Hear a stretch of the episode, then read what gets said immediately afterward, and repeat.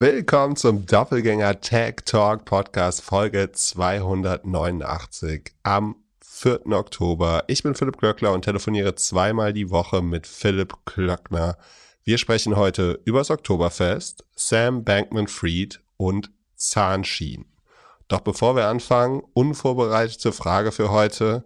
Was sind überhaupt Unit Economics? Was jetzt darauf?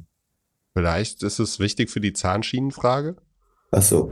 Ja, aufgrund von Pips Reise hatten wir ein paar technische Schwierigkeiten und entschuldigen uns für die Audioqualität letzte und diese Folge und geloben natürlich Besserung.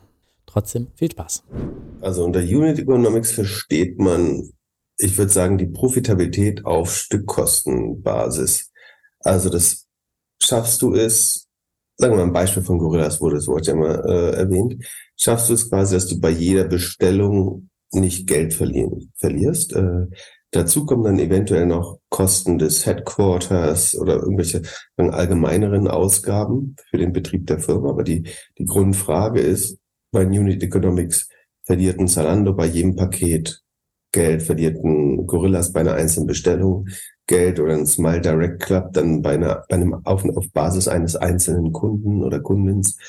Ähm, also funktioniert, also liefert jede einzelne Transaktion oder jeder, jeder Geschäftsvorgang ein Deckungsbeitrag für die Firma. Ne, das heißt noch nicht, dass man dann profitabel ist, aber das heißt, wenn man das weiter skaliert, also ganz viele davon macht, sagen wir mal, jedes Zalando-Paket würde nur einen Cent verdienen, dann heißt es ja trotzdem aber, wenn man Milliardenpakete verkauft, wird die Firma irgendwann äh, profitabel. Ähm, deswegen sind die Unit Economics relevant, um zu schauen, vor allen Dingen auch, ob das Modell prinzipiell tragbar ist. Was vollkommen klar ist, ist, wenn die Unit, wenn nicht mal die Unit Economics, die, die Einzeltransaktionsbetrachtung positiv wird, dann ist es quasi ausgeschlossen, dass die Firma als Ganzes äh, profitabel sein kann. Ähm, während es schon sein kann, dass die Firma noch nicht profitabel ist, aber die Unit Economics schon positiv sind. Also dass da schon so auf jeder einzelnen Bestellung oder jedem einzelnen Verkauf ein positiver Deckungsbeitrag erwirtschaftet wirtschaftet wird. So würde ich es erklären. Und gab es da nicht eine große Veränderung der letzten Jahre von Customer Lifetime Value Betrachtung auf Unit Economics? It depends. Würde ich nicht. Weil sonst konnte man sich ja immer vorrechnen, ja, der Kunde ist jetzt bei der ersten Bestellung nicht profitabel, aber wenn er 25 Pakete kauft, dann schon. Ja, also ich glaube, ich glaube nicht, dass jetzt dass es heißt, dass ein Kunde bei der ersten Bestellung profitabel sein muss. Also das wäre natürlich ein schöner Zustand. Also man kann sagen, dadurch, dass die Finanzierungskosten höher geworden sind, ist es so, dass die, also die, die Geduld auf in der Zukunft liegende Profitabilität zu warten, wird dadurch kleiner. Also ich warte jetzt nicht fünf Jahre auf, äh, sagen, bis der Customer Lifetime Value Break-Even wird, sondern ich mache die Spanne vielleicht kürzer. Du könntest jetzt sagen, äh, die erste Bestellung ist halt Zeitspanne null, also muss eben sofort profitabel sein. Ich glaube schon, dass man trotzdem auf den Customer Lifetime Value schaut und nicht nur Geschäfte finanziert, die sofort bei der ersten Bestellung break-even sind. Äh, ansonsten würde man, glaube ich, auch sagen, überreagieren oder falsch handeln.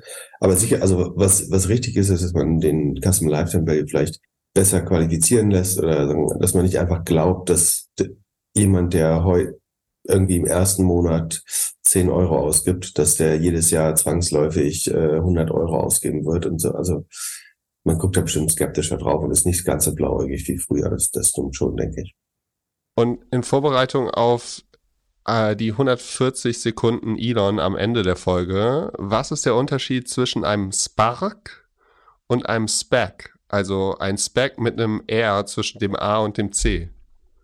Es gab aber diesen legendären Spec, ich glaube, es war der größte, äh, zu, also um, der größte war der Altimeters, äh, der Grab Spec war relativ groß, aber es gab einen anderen, der auf jeden Fall relevant groß war mit vier Milliarden äh, Kapital under Management.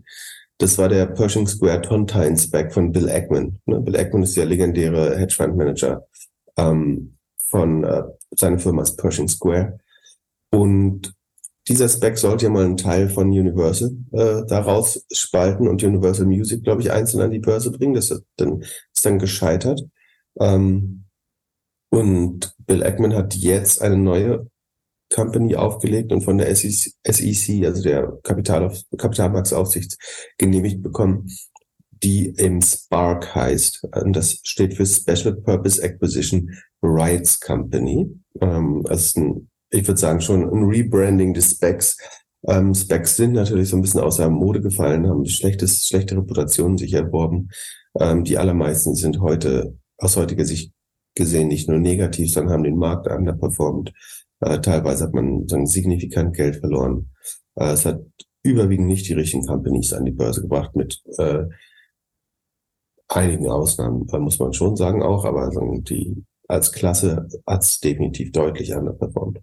Ähm, der Hauptunterschied ist beim Spark gegen den Spec ist, dass ähm, man quasi nicht jemandem einen Blank-Check Geld gibt. Also im Spec hat man investiert in eine Firma, in, eigentlich in ein Management und gehofft, dass die die richtige Firma äh, akquirieren. Und dann hat man nochmal ein Wahlrecht gehabt. Wenn man glaubt, die haben nicht die richtige Firma akquiriert, dann konnte man seine Anteile, sein Geld zurückfordern. Das ist jetzt natürlich relativ teuer geworden, ne? weil damals hatten wir 0% Zinsen. Das heißt, das Geld dann mal parken und dann nochmal zurückholen war kein großes Problem.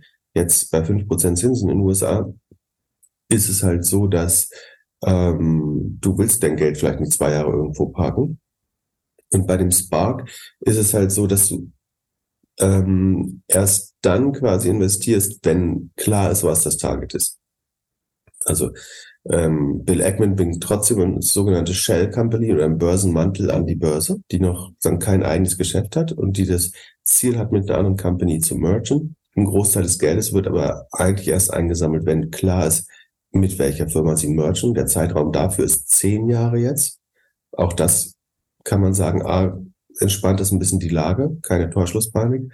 Und andererseits, ähm, auf zehn Jahre können, würde halt niemand dir Geld geben, wenn nicht weiß, was hinter, also was am Ende akquiriert wird und so weiter. Deswegen äh, ist das ein, anderes, ob es ein besseres Konstrukt ist, muss man sehen. Ich vermute, es macht keinen signifikanten Unterschied. Das Wahlrecht gab es auch früher, das ist jetzt quasi nur vorgezogen. Pershing Square selber wird 250 Millionen bis dreieinhalb Milliarden investieren in den Spec, äh, mindestens aber fünf Prozent. Genau, und äh, das sind, glaube ich, die wichtigsten Unterschiede, würde ich sagen. Man könnte so ein bisschen sagen, ist ein bisschen wie eine gelistete Kapitalerhöhung.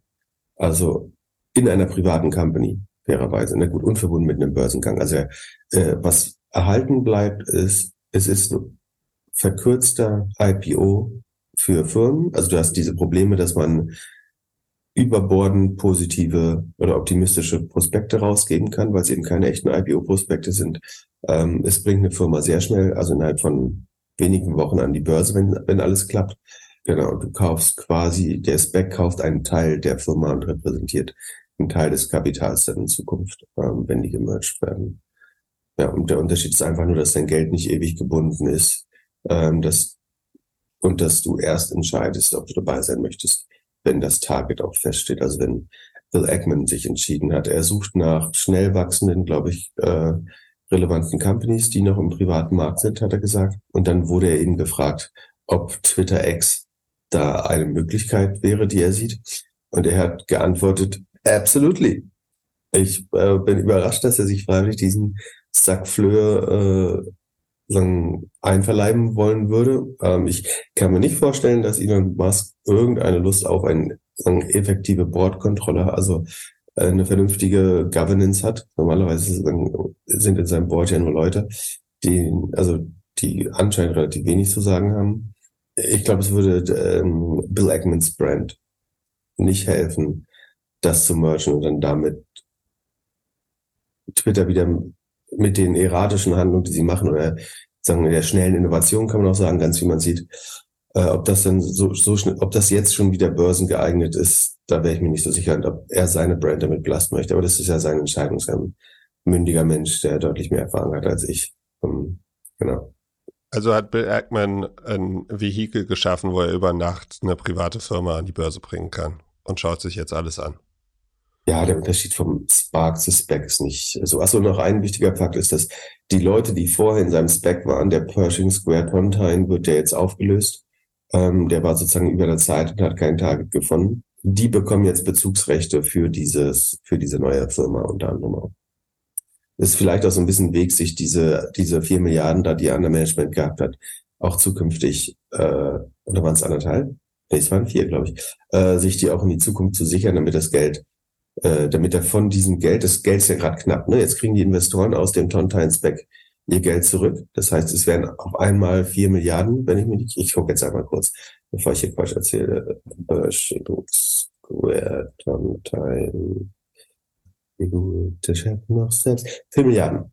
Und also die Leute, dieser Spec wird zurück, zurück aufgelöst und dann wären ja vier Milliarden liquide, theoretisch. Und ich glaube, diese vier Milliarden suchen dann ja neues Ziel. Und so knapp wie Cash gerade ist, hat Pershing Square wahrscheinlich ein großes Interesse daran, das sofort sich wieder einzuverleiben. Und vielleicht baut man deswegen wieder sofort ein Vehikel, ähm, um dieses Geld aufzusorgen. Das könnte eine zusätzliche Motivation sein. Who knows?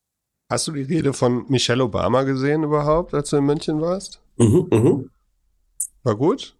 Ähm, Hast du was gelernt? Boah, auch gelernt. Also ist eine charismatische Person, würde ich sagen. Ist, äh, ich bin mir sicher, dass es einige Leute motiviert hat, äh, das zu hören. Oder es gab schon noch so ein paar Weisheiten aus ihrem Buch, die sie wiedergegeben hat.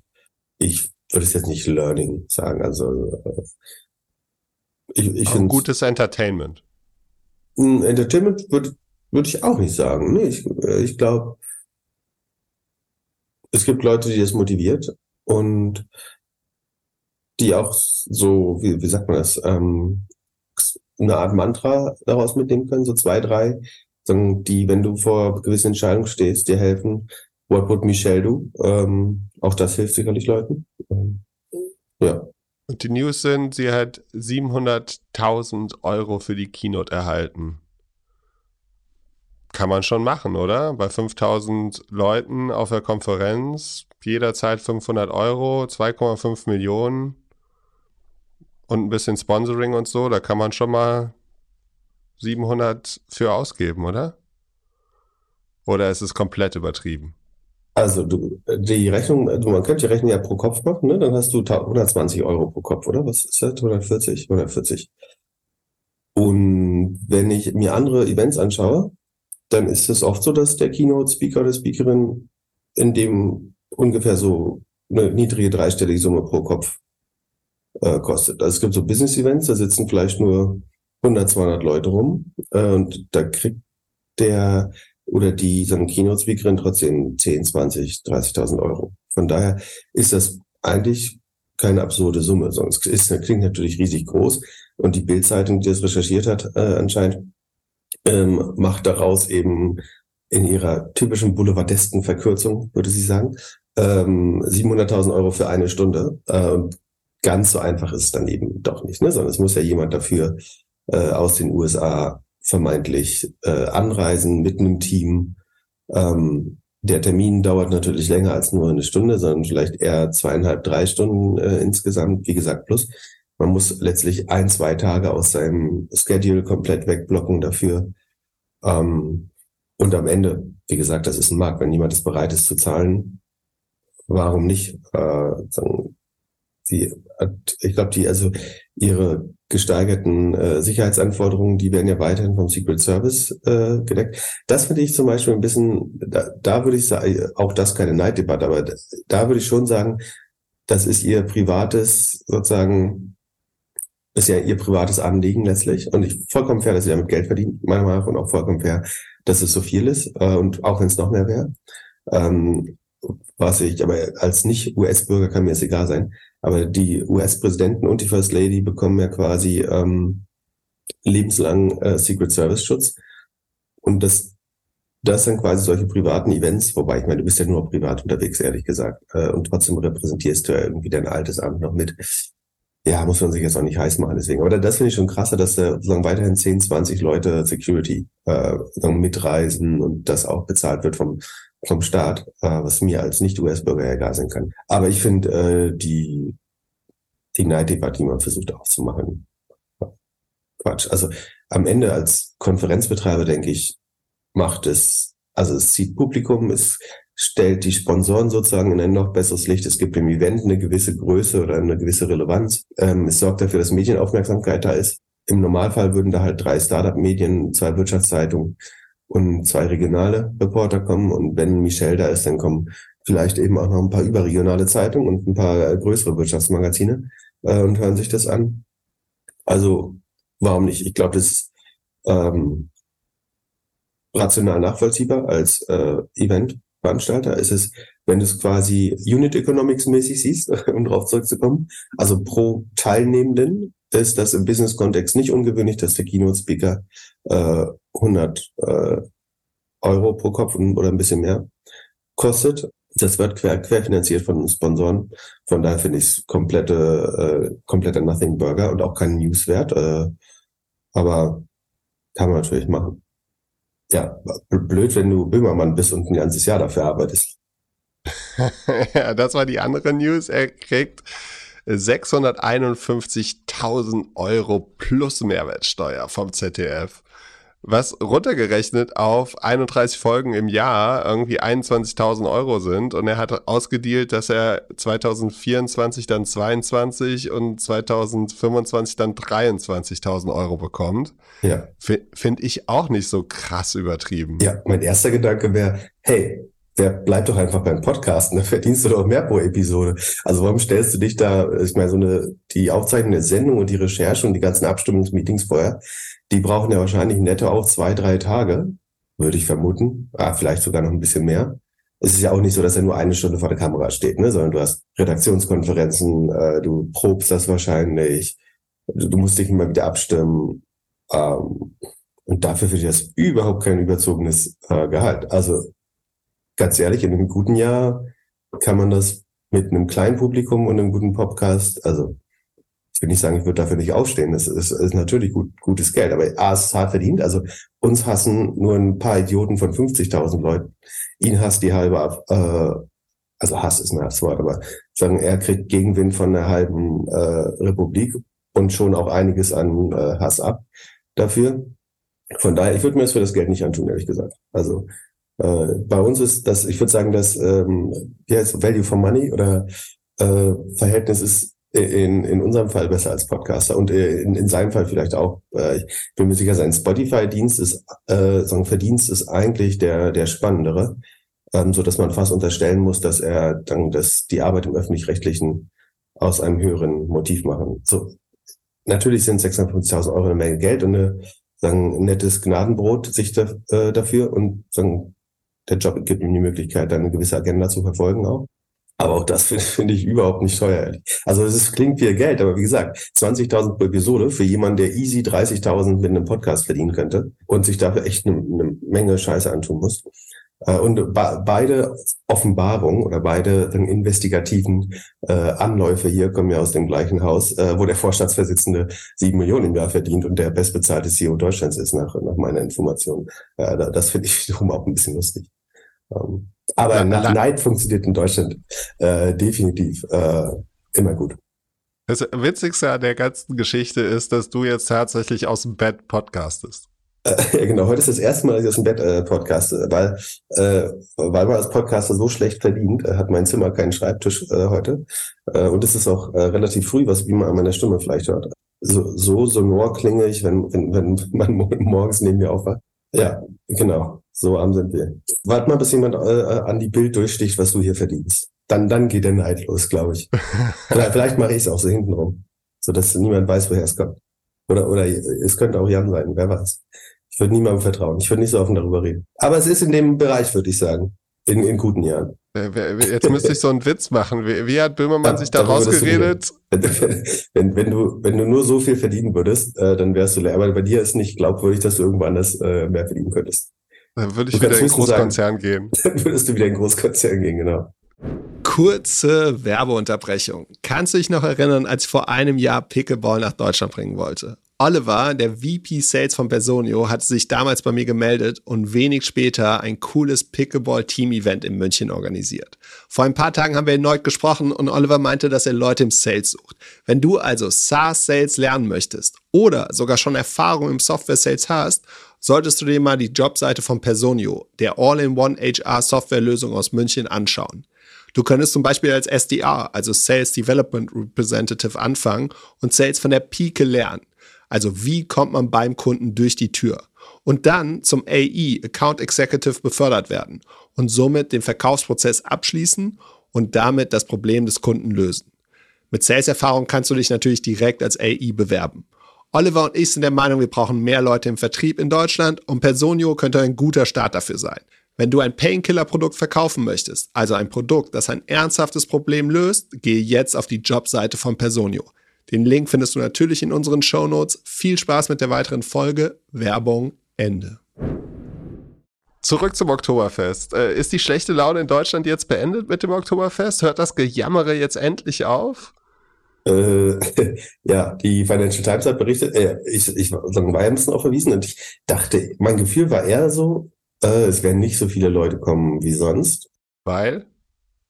Weil ich schon dachte, die Leute spüren das so ein bisschen und viele Leute verreisen auch in der Zeit äh, international. Äh, andererseits kommen natürlich auch wieder mehr internationale Gäste. Ähm, aber es war so ein, man geht davon aus, dass es eins der erfolgreicheren war und, und größer als letztes Jahr. Fairerweise muss man sagen, der Hauptfaktor ist was beim Oktoberfest oder bei der Wiese? Bier, Bier, Bier. Nein, Wetter. Äh, und zwar letztes Jahr war es ja so, dass 90 Prozent der Zeit oder der Tage geregnet hatte und ich glaube nicht einmal über 12 Grad heiß wurde. Ähm, und das dieses Jahr, du hast ja den schönsten Altweibersommer äh, seit Jahrzehnten.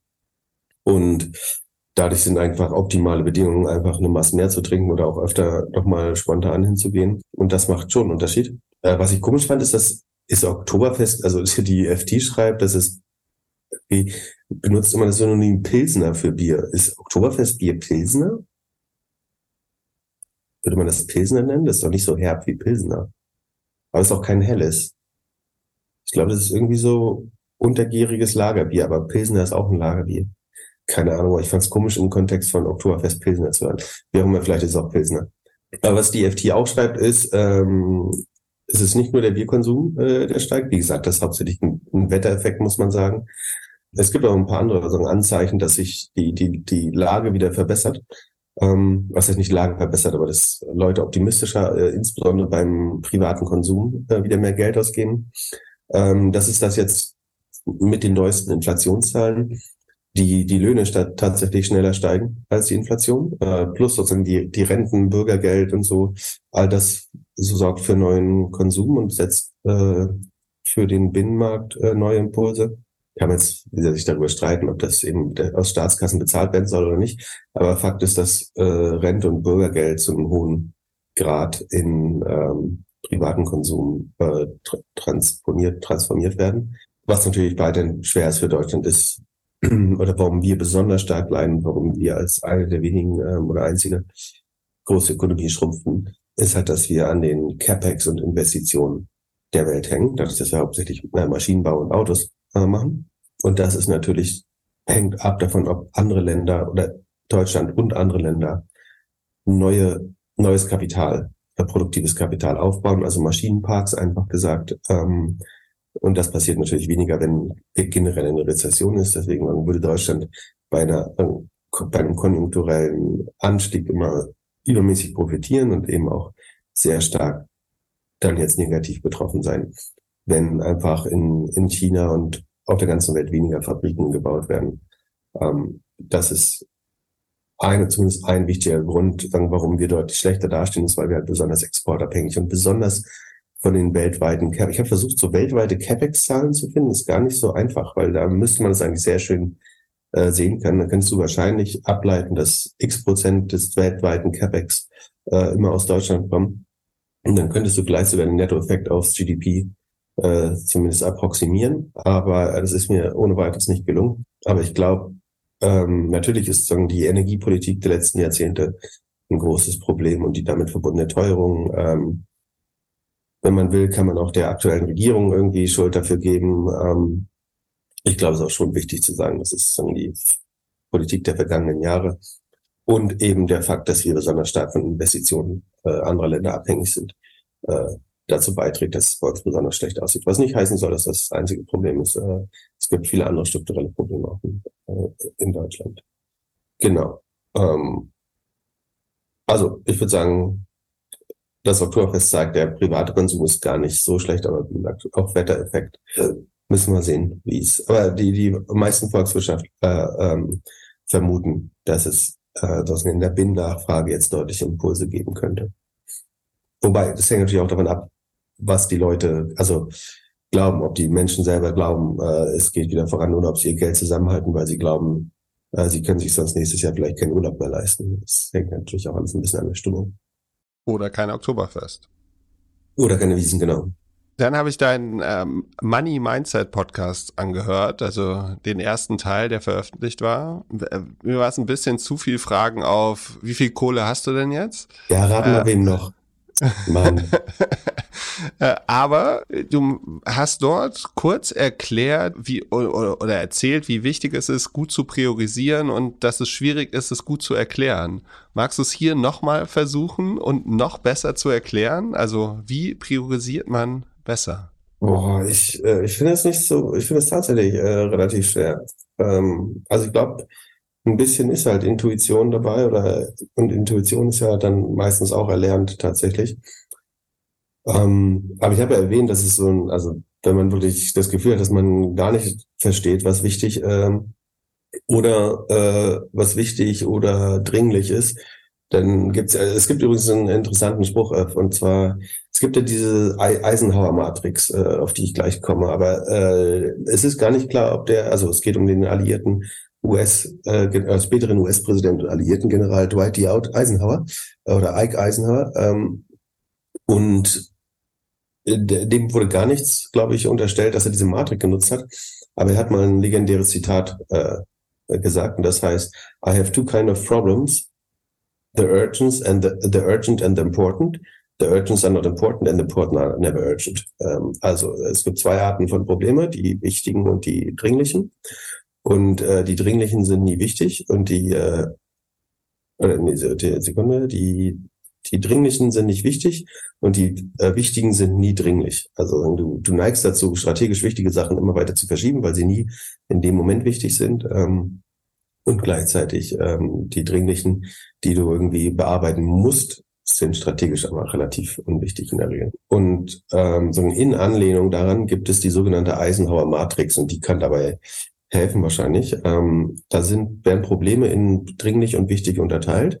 Dann entstehen logischerweise vier Quadranten. Und äh, wenn was zum Beispiel dringend und wichtig ist, dann sollte man es sofort selbst erledigen. Ja, also es hat hohe Relevanz und es kann nicht verschoben werden. Dann sollte man sich dem so schnell wie möglich ASAP äh, widmen. Dann gibt es die Dinge, die zwar dringend sind, aber nicht wirklich wichtig dann sollte man die an, was macht man dann? Delegieren. Genau, an kompetente Mitarbeiter delegieren. Äh, das ist natürlich einfacher gesagt als getan, weil das voraussetzt, dass man kompetente Mitarbeiter hat. Ähm, aber wer ein gutes Leadership äh, macht, äh, sorgt natürlich dafür, dass er ähm, gute Stellvertreter oder andere Mitarbeiter hat. Genau, also dringend muss natürlich trotzdem sofort erledigt werden, aber wenn es weniger wichtig ist, kann man es delegieren. Wobei dahinter auch das Bild steht, dass man nur wichtig, wichtige Sachen nur selber äh, erledigen kann. Das ist vielleicht auch ein bisschen antiquierte äh, Denkweise. Das heißt ja, dass ich mich für, also die Frage ist ja, sollte ich dringend und wichtig nicht auch an die beste Person, den besten oder die beste Spezialistin äh, verteilen? Weil es ist ja nicht selbstverständlich, dass ich, also als General kann man sagen, ja, ich bin hier ganz klar ganz oben in der Pyramide. Aber ich würde schon in Frage stellen, ob dringend wichtig immer heißt selbst erledigen. Ich werfe mir gern selber vor, dass das auch mein, mein intuitiver Gedanke ist in der Regel. Ich würde aber nicht sagen, dass das zwangsläufig richtig ist, weil es kann äh, die richtige Person, die das noch besser kann als du selbst, äh, delegieren, ist auch für wichtig und dringend eine gute Möglichkeit, wenn man nicht glaubt, dass man alles selbst am besten machen kann. Aber darauf kommen wir später noch.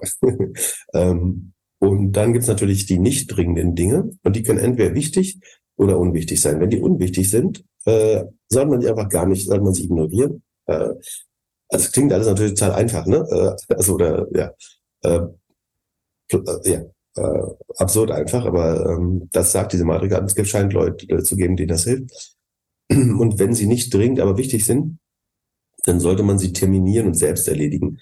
Wobei auch das, glaube ich, ein Trugschluss ist, weil wenn ich jetzt sage, ich mache das in drei Wochen, dann gibt's ja in der Regel wieder andere dringliche Dinge, die, die, die ähm, da vorliegen. Also ich gehe sowas alles gar nicht so äh, so übergeplant an. Aber ich glaube, im Zweifel könnte es schlauer sein, es so ein bisschen zu timeboxen und jeden Tag Zeit zu nehmen, um an wichtigen strategischen Fragen zu arbeiten und die wichtigsten. Also klar musst du die wichtigsten Dinge zuerst, also wichtig und dringend musst du zuerst wegarbeiten.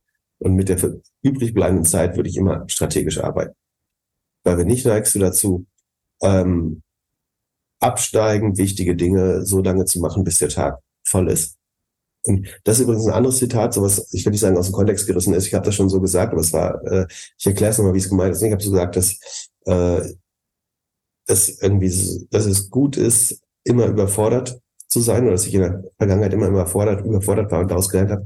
Damit meine ich nicht die Überforderung, quasi eine zeitliche Überforderung oder dass ich irgendwie ge gesundheitlich an meine Grenze gegangen bin oder so, sondern, sondern eher, dass man, man sollte meiner Meinung nach immer mehr zu tun haben, als man Zeit hat. Ich erkläre gleich, erkläre gleich warum. Und dann der andere Aspekt ist, man sollte immer intellektuell herausgefordert sein und überfordert im Sinne von, dass du dich so ein bisschen wie ein Imposter fühlst. Was ich nicht sage, ist, du solltest immer 16 Stunden arbeiten müssen, um das, deinen Job überhaupt zu schaffen. Das ist Unfug, das ist krank, da bin ich auch überhaupt nicht dafür. Das ist übrigens lustig, wie, wie unterschiedlich es aufgenommen wurde. Auf Instagram gab es so ein krasse, sagen, Gegenpush dagegen, weil Leute es sozusagen als Aufruf zum Burnout verstanden haben und das soll es äh, auch ganz klar nicht sein. Äh, auf LinkedIn fanden Leute es äh, haben sagen differenzierter betrachtet, würde ich sagen. Aber gemeint war es, wie gesagt, also ich glaube, man sollte immer mehr zu tun haben, als man Zeit zur Verfügung hat äh, und nicht um dann die Zeit auszudehnen, sondern ich glaube, du musst jeden Tag was liegen lassen, weil nur das stellt sicher, dass du die wichtigsten Dinge tust und überhaupt priorisieren musst. Das ist letztlich sagen, der Gedanke des ökonomischen Handels. Du musst ein knappes, knappes Gut haben. Deine eigene Zeit ist das knappe Gut. Und dann entscheidest du, was du schaffen kannst und was nicht. Und wenn du alles, also die Grundaussage dahinter ist, wenn du alles geschafft hast an einem Tag, also deine Liste abgearbeitet hast, dann unterstelle ich, hast du Dinge getan, die nicht unbedingt wichtig waren. Und die Frage, ob du die hättest delegieren können oder wegschmeißen oder so, ist eine andere Frage, aber äh, daher der Gedanke. Und wie gesagt, ich, ich glaube, ich finde diese Eisenhower-Matrix, wie sie beschrieben ist, gar nicht so gut terminieren und selbst erledigen. Ich würde eher schauen, die, die wichtigsten Sachen, die wirklich unaufschieblich sind, äh, zu machen, trotzdem jeden Tag an strategischen Dingen arbeiten oder zum, zumindest sehr regelmäßig. Kann auch irgendwie ein Tag die Woche sein oder so. Ähm, ansonsten arbeitet man nämlich nie an den strategischen Dingen, gerade in einem Startup. Ähm, neigt man dazu, immer nur Firefighting zu machen. Und dann kann es schnell passieren, dass man bei der eigentlichen äh, Vision, Mission gar nicht mehr so richtig vorankommt. Und wie wichtig und dringlich ist deine E-Mail-Inbox am Tag? Äh, ich, also ich lasse mir nicht den Tag diktieren von meiner E-Mail-Inbox.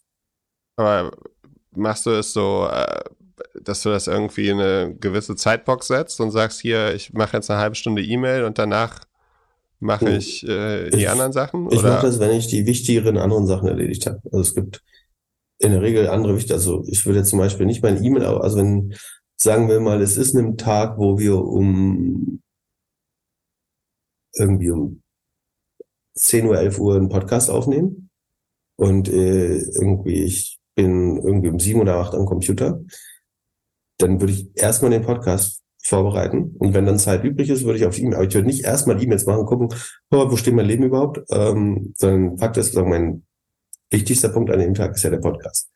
Ähm, das heißt, das würde ich zuerst machen. Ähm, und das heißt dann, dass E-Mails irgendwie acht, zwölf Stunden länger liegen bleiben. Aber das finde ich vertretbar, ehrlich gesagt.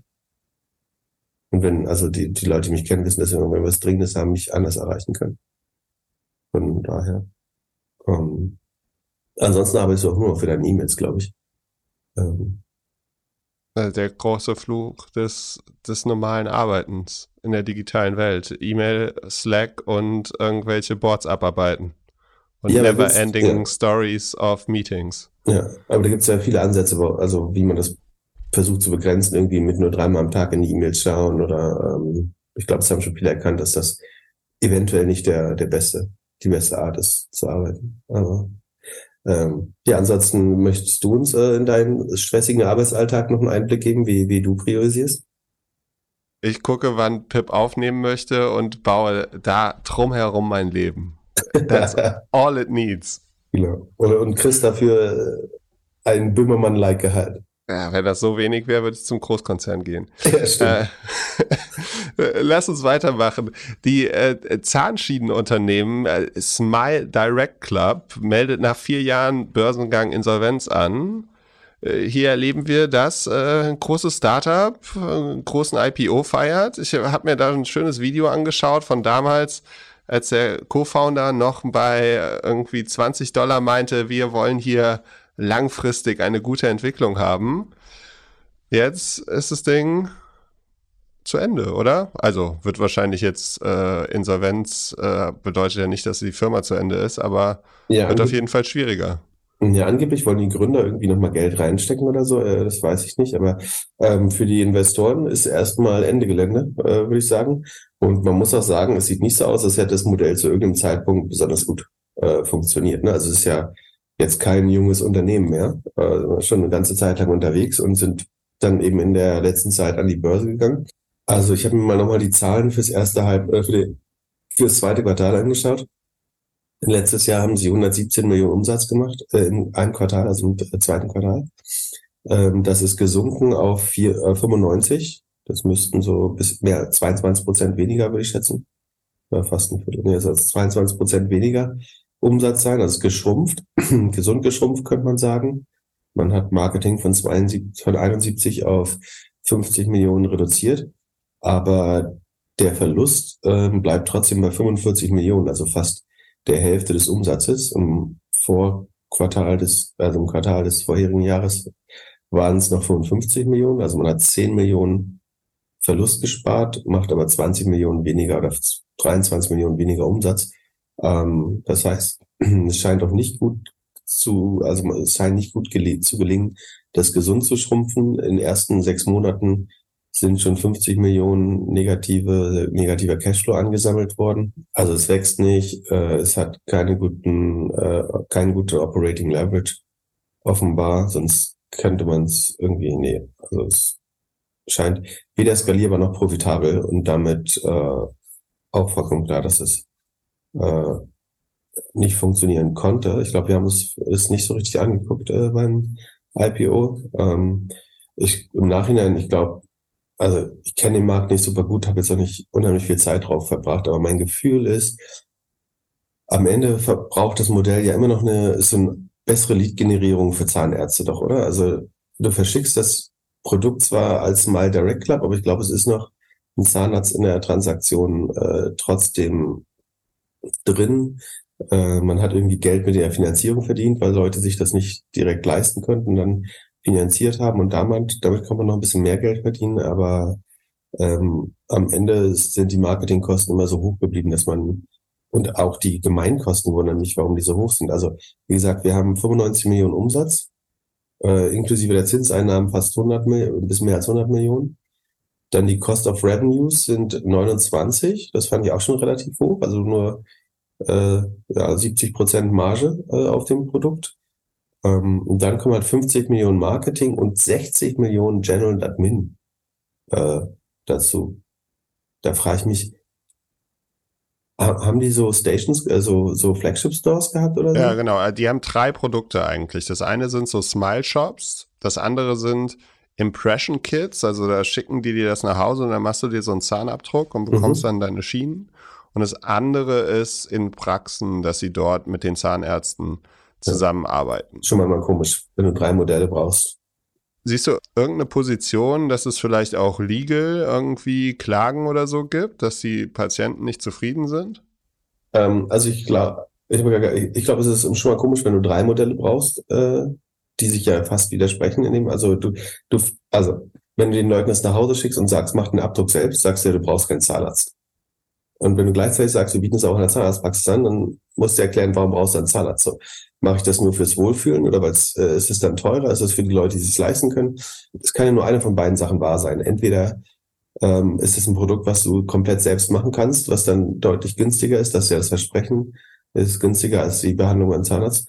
Und dann kannst du so minimal deine, oder nicht minimal, aber marginal deine Zähne mal weiter korrigieren, als mal der Red Club macht so Aligner-Schienen nennt man das, glaube ich. Also diese, diese Plastikschienen, die man beim Essen rausnehmen muss, ansonsten fast unsichtbar trägt und die aber so marginal, aber über Zeit dann eben doch äh, relevant das Bild deiner, äh, deiner Zähne äh, verändern. Und dann Zahnärzte waren immer dagegen. Da muss man auch sagen, das ist natürlich äh, in ihrem Lobbyinteresse auch zu sagen, dass man das nicht zu Hause machen kann. Das also es gibt, glaube ich, medizinische Gründe, warum man es vielleicht nicht selber machen soll.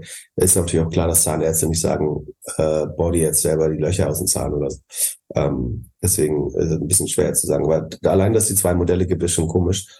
Ähm, ich kann mir vorstellen, dass, äh, hast du mal die Reviews die angeschaut? Ja, nicht gut. Ja. Also, die Frage ist, vor allem, wenn du Trustpilot Deutschland anguckst, sind äh, ja viele nie wieder Kommentare. Aber auch, dass die Firma nicht erreichbar ist. Ja, also ich glaube, du brauchst schon exzellenten Kundenservice. Ähm, dann ist natürlich das, die Gefahr ist auch so ein bisschen, wenn du es selber machst, glaube ich, dass die Disziplin, äh, das richtig anzuwenden, die Kontrolle, ähm, das Anpassen. Also ich will jetzt keine, ja, ich weiß nicht. Ich würde das, glaube ich, wenn man es irgendwie sich, wenn es irgendwie erschwingen geht, würde ich das, glaube ich, auch eher. Und ich meine, die Frage ist ja auch, was ist der wirkliche Mehrwert dieses Produkts? Also du kannst es über, auch über ganz normalen Zahnarzt beziehen, dann kriegst du die Visiline, das ist das Vorbildprodukt, was aber deutlich teurer ist, wenn ich äh, mich recht erinnere. Aber ich glaube, man kann annehmen, dass die herkömmliche Techniken mit den sogenannten Zahnheizungen, also den verstellbaren Exo, Exo, wie heißt das? Keine Ahnung. Exo-Zahnklammern, die von außen an den Zähnen dran sitzen oder auch von innen oder es gibt ja verschiedene andere Modelle. So. Ähm, es ist ja fast eher ein Beauty-Produkt, wenn du sagst, diese, ähm, also das ist alles meine populär wissenschaftliche Konsumentenmeinung, aber äh, mir scheinen kosmetische Aspekte da mehr im Vordergrund zu stehen. Äh, und ansonsten ist man beim Kieferorthopäden oder Zahnarzt, äh, glaube ich, besser äh, aufgehoben. Aber ich weiß nicht, du bist vielleicht die, der Experte da. Die, ja, die, die Marge, also ich habe mir überlegt, was kann, können wir daraus lernen? So, und die Marge machen sie ja daraus, dass sie eigentlich Leute haben, die weniger ausgebildet sind und die den Job machen können. Also entweder machst du es selbst oder bei denen mhm. im Studio oder sowas. Mhm. Und das läuft super, wenn es gut funktioniert. Aber sobald was schief läuft, gibt's halt schlechte Bewertungen und, und so weiter. Und das, ich glaube, das, du könntest das Learning jetzt auch auf Modelle nehmen, die wir in der Vergangenheit besprochen haben. So, ähm, egal ob es irgendwie Zähne sind oder eine Solaranlage, du brauchst halt schon die Leute, die sich vernünftig damit auskennen. Also so diese, diesen Profi rauszu, oder die, die, die gelehrte Person da rauszuschneiden, um da ein Modell zu machen, ist vielleicht in kurzfristig eine gute Idee für die ersten drei, vier, fünf Jahre, aber dann langfristig, wenn man halt genug Kundenbewertungen und alles hat, vielleicht dann doch nicht. Ja, oder du musst es so günstig machen, dass du eine Full Money Back Garantie geben kannst. Ne? Aber ich sage ja immer, die kostet nichts, weil niemand die in Anspruch nimmt. Aber ich befürchte, bei dem Modell würden ein paar Leute, und weil es ja auch relevante Summen sind, um die es geht, äh, würden Leute claimen, ich will da doch mein Geld zurück. Das hat dir gar nichts gebracht. Ähm, ansonsten hätten sie es vielleicht sogar angeboten, um die Reviews zu managen. Ähm, ja, ich, ich, es wurde ja mal gehypt und die Dinger sind wie Pilze aus dem Boden gesprossen. Es wurde mal gehypt als ein sehr attraktives äh, Konzept, weil prinzipiell die Rohmargen erstmal ganz gut sind. Aber wie gesagt, wenn du dann eigene Shops dafür haben musst und so weiter, dann ist es vielleicht dann doch nicht mehr so spannend. Ähm, ich war überrascht, wie hoch die General Admin sind, aber es macht vielleicht dann Sinn, wenn, wenn sie wirklich diese eigenen äh, Flagship-Stores haben in Fußgängerzonen, dann kannst du auf die, was sind das hier, 200, über 200 Millionen im Jahr, die sie General Admin haben, ähm, dann passt es vielleicht so. Ja. Aber ja, eins von den Modellen, wie gesagt, wenn das verschwindet, äh, die Welt wird es wahrscheinlich nicht stark vermissen. Und es gibt ja äh, konkurrierende Modelle, ich weiß nicht, wie es um die steht. Ähm, am Ende, wenn du überzeugt davon bist, kannst du es weiter beim Kieferorthopäden oder Zahnarzt äh, auch haben, wahrscheinlich das Produkt. Wie sehr freust du dich auf den ganzen Prozess mit Sam Bankman-Fried? Äh, nicht ganz so sehr wie auf den Google Antitrust-Prozess, äh, aber auch da kommen natürlich jetzt schon äh, viele lustigen. Also, also das, das habe ich übrigens vergessen. Das hätte gut zum Böhmermann-Topic noch gepasst. Äh, schätz mal, was äh, Tom Brady für 20 Stunden Arbeit im Jahr für drei Jahre bekommt. Also er hat, musste sich committen, drei Jahre lang 20 Stunden Arbeit zu machen äh, im Jahr maximal. Ähm, und schätze mal, wie viel SBF ihm dafür gegeben hat. Also äh, ich würde schätzen 55 Millionen. ja, genau. so, der ist auf jeden Fall äh, der, der Gewinner äh, der, der, der ganzen Neiddebatte. Ähm, warum steht das nicht auf Bild? Ich habe mir zur Vorbereitung das Interview angeguckt von äh, Michael Lewis. Den wird man kennen, wenn man The Big Short gesehen oder gelesen hat. Also ein Autor, der äh, das Buch geschrieben hat. Und äh, der gibt ein Interview, das verlinken wir mal in den Show Notes in 60 Minutes äh, zu Sam Bankman-Fried. Und das Wahnsinnige ist, der hat ja jetzt, also der Prozess fängt heute, Dienstag, 3. Oktober an. Und heute kommt sein Buch auch raus, Going Infinite, ähm, darüber. Und das Krasse ist, hast du mitbekommen, wie die sich kennengelernt haben? Also der Autor und der Visionär, der Gründer? Nee, hör mich auf. Und, und zwar wollte ein Investor investieren in FTX und hat gesagt, hier Michael, geh mal, äh, geh mal bitte zu, mit Sam spazieren und analysier den mal für mich. Oder mach ihm klar, dass ich der richtige Investor bin, um in seine Firma zu kommen, weil jeder wollte ja mhm. äh, in dieser Gelddruckmaschine FTX dabei sein. Und äh, so sind die spazieren gegangen und daraufhin hat, hat dann äh, Michael Lewis gemerkt, okay, äh, das könnte mein nächstes großes Buch werden. Ich muss auf jeden Fall dabei sein. Die haben 100 Mal miteinander gesprochen in der ganzen Zeit, äh, äh, bis äh, SBF äh, eingesperrt wurde, weil er das Tagebuch seiner Ex-Freundin veröffentlicht hat oder an die, an die Presse geschickt hat. Aber hat der Investor auch investiert dann danach? Oder hat er ihm gleich geraten, nee, investieren wir nicht, aber ich habe hier ein spannendes. Ich klar, würde meinen, der hat investiert. Also ich das, da hat er nicht erzählt. Also da, darüber, vielleicht liest man das im Buch, äh, vielleicht auch nicht. Das wird nicht gesagt. Aber äh, zu Tom Brady erzählt er, äh, dass der wirklich enttäuscht war. Also dass es so schön war, dass die beiden, der Super-Nerd und der Supersportler, befreundet waren, obwohl sie überhaupt nichts, also die haben sich gegenseitig irgendwie bewundert. Und es war eine, wäre wär, wär fast eine Freundschaft gewesen. Und dann erzählt er auch den, also das ist ja schon Wahnsinn, was der für ein Rise and Fall in was für einer kurzen Zeit hatte, ne? Also mhm. der Ultra-Nerd, mit dem keiner reden wollte, zum äh, äh zu jemand, den auf einmal jeder, mit dem jeder zusammen sein wollte, äh, oder jeder wollte Geld von ihm, äh, und dann wieder zum Nobody, sobald das Geld weg ist.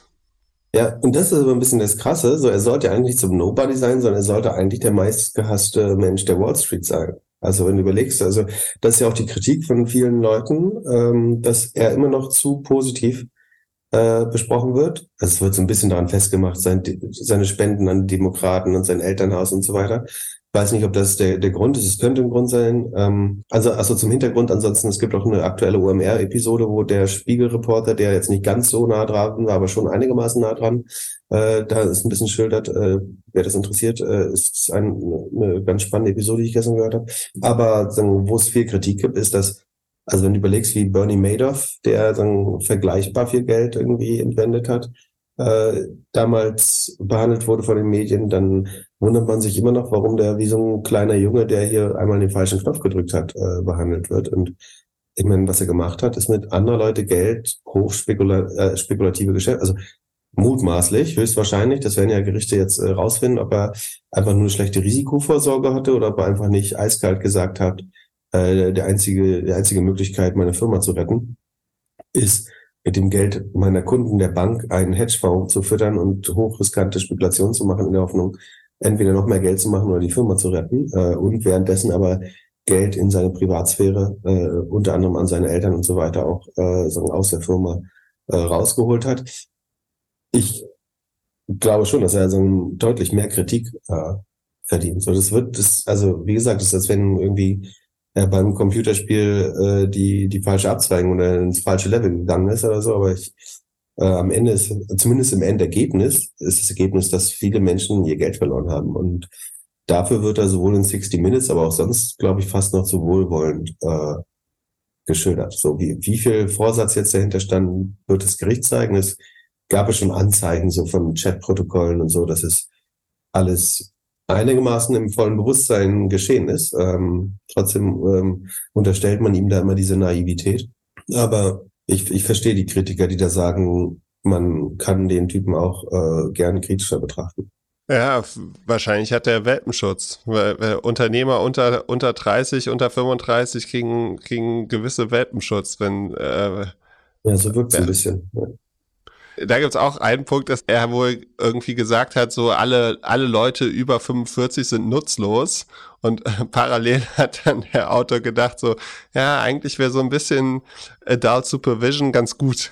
hier ja. in der Firma. Weil da, also ich finde, das ist eigentlich das Krasseste, dass diese ganzen großen Investoren alle da drin waren, aber keiner irgendwie ein Board aufgebaut hat und keiner das da irgendwas aufgesetzt hat, dass das sauberer ist. Wenn, äh, also die Geschichte, die dort erzählt wird, ist so ein bisschen so, F, also er hatte ja sein, sein Hedgefonds und da gab es schon Konten und alles und mit, mit FTX konnte er halt nicht so schnell Konten in anderen Ländern aufmachen, deswegen ist das Geld erstmal dahin geflossen und so. Das kann ja alles sein, aber du müsstest doch, wenn, wenn du auf einmal dann so einen großen Wachstumsschub hast und so viel große Investoren dazu kommen, irgendwie einen Plan haben, um das zu professionalisieren. Hm, vielleicht. Ich bin mir nicht sicher. Ich, ich glaube, das wirkt halt weiter. Du hast es ja gebaut auf eine relativ einfache Art und Weise. Also ein, ich will nicht sagen, dass es trivial ist, ne? aber du hast FTX halt gebaut. Das ging mit relativ einfachen Mitteln. Also du brauchst halt einmal viele gute Entwickler. Und wahrscheinlich glaubst du, dass du so weiter. Und es gibt Leute, die investieren dann unheimlich viel in äh, Regulatorik äh, den Apparat da drum und andere, also ich meine, um, und um, bei anderen Belangen war er höchst professionell, ne? also dass er versucht hat, die Politik systematisch zu beeinflussen, anders kann man es ja nicht sagen. Äh, ich weiß nicht, aber wie professionell er es gemacht hat, ne? aber er hat auf jeden Fall das Problem erkannt und da wirklich viel Geld ausgegeben.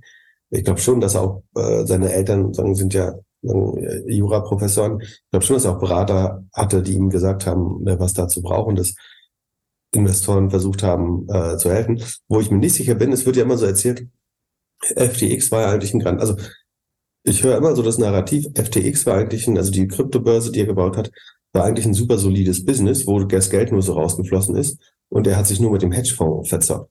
Da, da bin ich mir halt auch nicht so sicher. Also ob FTX Standalone, also A, sagen war es in den USA ja nicht legal oder das meiste, was sie gemacht haben, dann konnte man nur in Bahamas äh, machen, das muss man schon mal unterscheiden.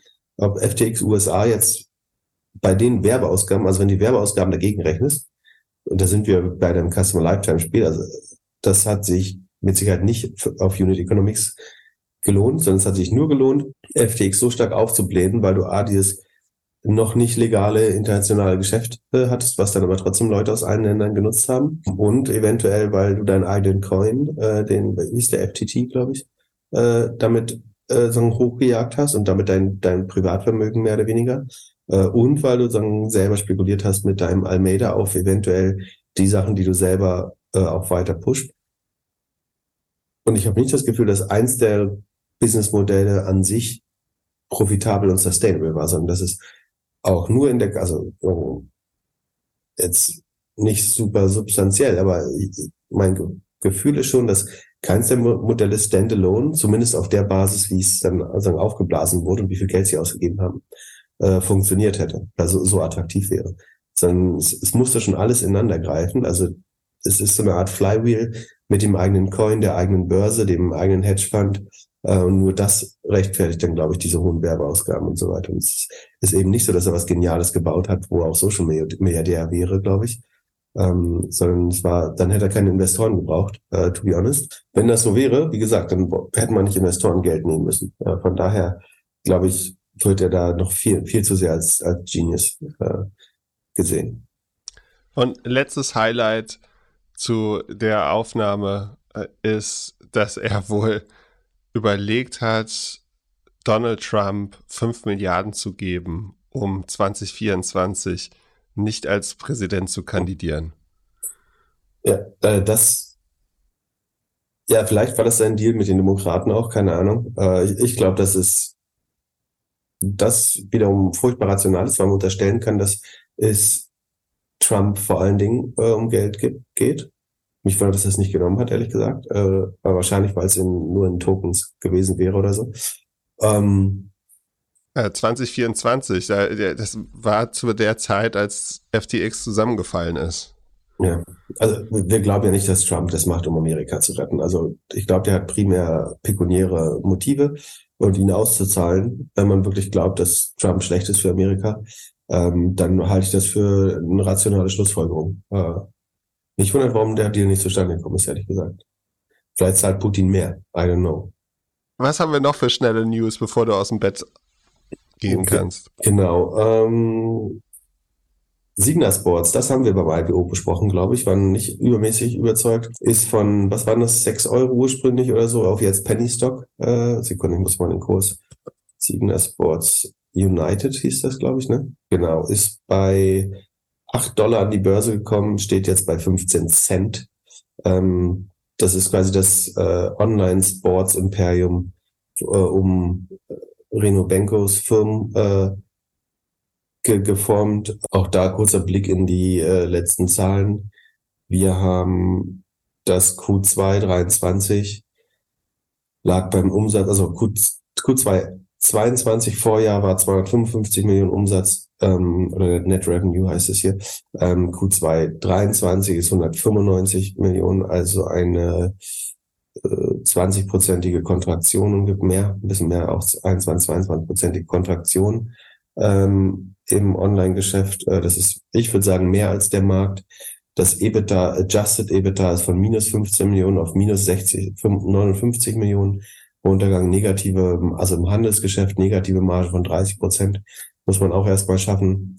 Die Visits sind äh, 26 Prozent runtergegangen. Gross Profit Rohertrag über 50 Prozent eingebrochen. Komplette Shitshow, würde ich sagen. Ähm, die, die Firmen, die dahinter stehen, kann man vielleicht nochmal sagen, äh, was damals so, war es nicht auch ein Spec? Nee, war, nicht, war das ein Spec? Weiß ich gar nicht mehr. Äh, was, ich glaube, es war ein normaler Börsengang. Äh, die Firmen zeigen sich schon gar nicht mehr, was um den Ruf zu, nicht zu schädigen. Also die einzige Firma, die ich daraus kenne, ist Tennis Point. ja, ich glaube Fahrrad.de und so ist auch dabei. Sekunde. Aber die zeigen echt nicht mal die Marke auf der Seite. Sekunde. Äh, Events Presentations. Da gucken wir mal letzte Präsentation an hier. Es könnte ein Spec sein, weil sie sind bei 8 Dollar gestartet. Ja, aber eigentlich müsste es ja 10, aber es kann natürlich sein, dass es schlecht. Äh, also ja, genau, Fahrrad.de ist dabei, ist, Tennis Point. Ja, und sie haben Wiggle gekauft mit dem Spec. Also genau, es war ein Spec äh, und sie haben gleichzeitig Wiggle, den Bicycle Store gekauft. Ja, also Inflation ist schuld, ist die erste Folie. Ähm, Commodity Prices steigen. Das ist bei Fahrrädern natürlich nicht ganz unwichtig, wenn Stahl und alles teurer wird. Ähm, wobei Stahl müsste ja jetzt gerade, wenn die Konjunktur abflaut, äh, eher günstiger werden ähm, oder Aluminium oder was auch immer, Carbon. Container Shipping Rates sind höher geworden. Da lerne ich nichts draus aus der Präsentation. Okay. Ähm, aber dann ein gutes Beispiel, wie bei einem Spec aus 10 Euro 15 Cent äh, werden können und damit mehr als 99 Prozent des Kapitals der Anleger vernichtet. Ähm, und jetzt will Rene Benko das aber wieder private nehmen, habe ich äh, irgendwo gelesen. Äh, also ganz ähnlich wie Smile Direct. Wenn, also wenn ich es richtig verstanden wollten, da die äh, Gründer ja auch nochmal investieren. Und hier, das wäre natürlich geil, wenn du einmal das Backgeld einsammelst und dann für Pennies on the Dollar deine, also literally Pennies, deine, also für 60 Millionen Moment, wenn die jetzt noch 60 Millionen wert sind, dann müssen die mal 15 Cent auf 10 sind äh, 7, äh, Sekunde. 7 mal 70 mal 6. Sind die mal 4,2 Milliarden wert gewesen? Nein. Kann auch sein, sind doch große Shops dabei. Wahnsinn. Jetzt würde ich gerne nochmal die alte Episode hören, die wir gemacht haben. Ähm, naja, auf jeden Fall sind jetzt mal 60 Millionen wert und äh, es wird diskutiert, ob René Benko es wieder von der Börse nimmt. Das wäre natürlich ein Schnäppchen äh, jetzt. Der Kurs ist aber allein in den letzten fünf Tagen und hat er sich nochmal halbiert. Normalerweise würde, wenn er jetzt von der Börse nimmt, ja der Kurs wieder anziehen. Hm, naja. Okay, nicht zu viel Zeit darauf verbringen. Ähm, ansonsten äh, die, die ersten AI-Startups äh, senken schon ihre Bewertung wieder. Äh, The Information berichtet, äh, Stephanie Pal Palazzolo, ähm, dass Jasper, also das war ist einst eine der besseren oder der besten Lösungen, um wirklich äh, Texte zu kreieren oder Copywriting AI. Ähm, also so wir kennen viele Leute im Bereich SEO oder Online-Marketing, die das äh, den GPT-Lösungen vorgezogen haben, zumindest in der Vergangenheit, ähm, weil die so für den Use Case schon sehr viel besser waren, aber eben auch nur so ein Rapper um existierende Modelle. Ähm, dass die ihre interne Valuation so um 20 Prozent äh, runtergefahren haben, obwohl die Märkte sich ja eigentlich erholen. Ne? Also ähm, es gibt jetzt keinen Grund mehr aus Zinsgründen, die äh, Valuation äh, zu senken, dass man sagt, das Gesamtszenario hat sich geändert, sondern die Gründe müssen mehr eigentlich in der tatsächlichen Performance der Firma liegen.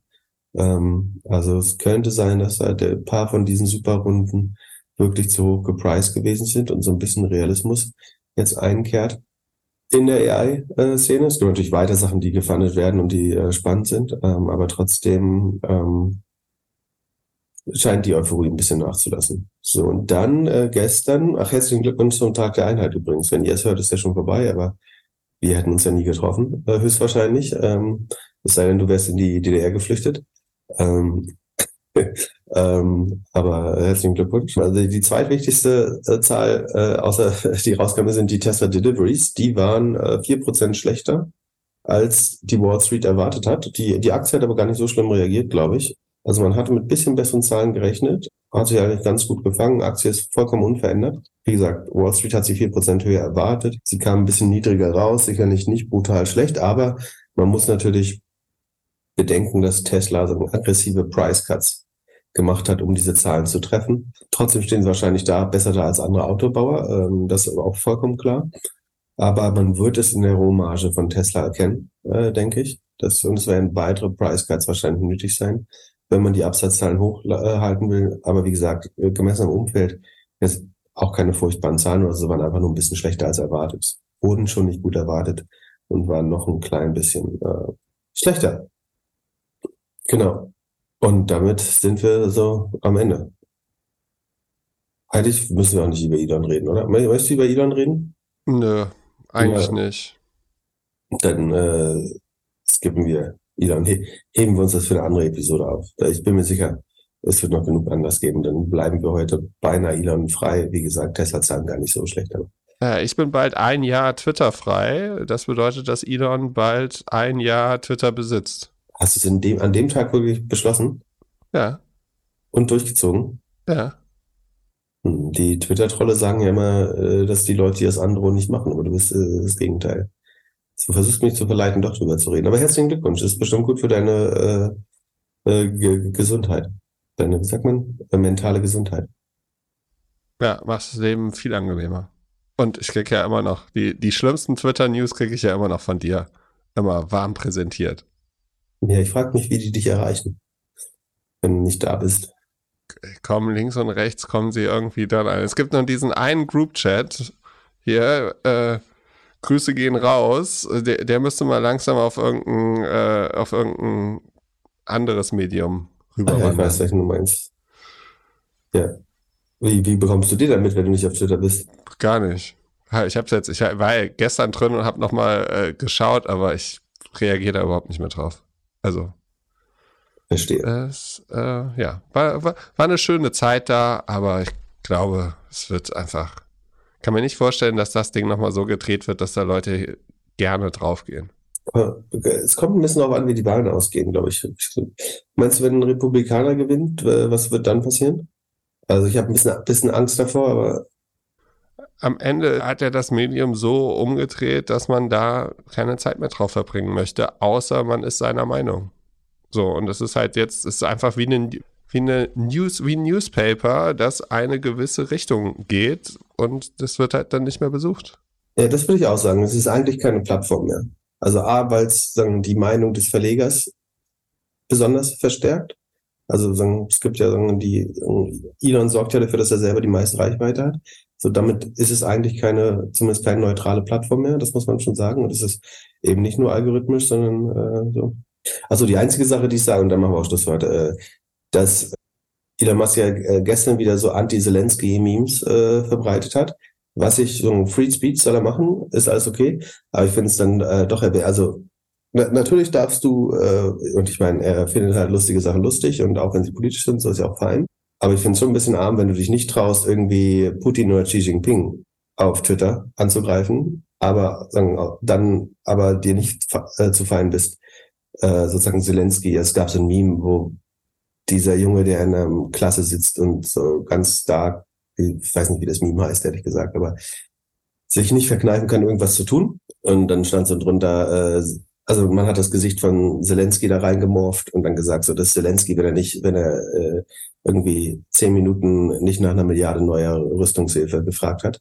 Kann man lustig finden, äh, das verstehe ich auch. Ähm, ich finde es aber ein bisschen arm, wenn du halt im, im Zweifel auf die kleineren, äh, also wenn du, wenn du deinen Free Speech nicht nutzt, um Diktatoren anzuprangern, aber Leute, die gerade von sagen, Aggressoren angegriffen wird, dich darüber lustig machst, weil sie sagen, um internationale Hilfe bitten, finde ich's äh, einfach ein bisschen out of touch, aber weiß nicht. Ähm, und das ist, warum ich auch Sorgen mache, wenn ein republikanischer Kandidat gewählt wird, dass das relativ wahrscheinlich heißen wird, dass es keine weitere Unterstützung aus den USA für die Ukraine gibt. Ähm, und das macht es natürlich sehr attraktiv für, für Russland wiederum dafür zu sorgen, dass ein republikanischer äh, Kandidat gewählt wird. Deswegen der Kreml ja auch sagt, dass Elon Musk ein, ein sehr großer Unternehmer ist, ein großes Vorbild. Ähm, aber da gehen wir jetzt nicht hin, sonst äh, verlieren wir eine weitere Viertelstunde. Ähm, das diskutieren wir ein anderes Mal. Ich bin, mir, bin auf jeden Fall froh, dass wir uns gefunden haben, äh, Tag der deutschen Einheit und wünsche allen einen schönen Mittwoch. Wir hören uns wieder am Samstag. Bis dann. Wir brauchen mehr Vereinigung, weniger Spaltung. Schönen Abend. Peace. Der Doppelgänger Tech Talk Podcast ist ein Projekt von Philipp Klöckner und Philipp Glöckler. Recherchiert von uns, produziert von Jan aus dem Off. Infos zur Vermarktung gibt's auf doppelgänger.io slash sponsoring. Wenn dir die Folge gefallen hat, teile sie gerne mit einer Person, die uns noch nicht hört. Vielen Dank für deine Zeit und bis Samstag.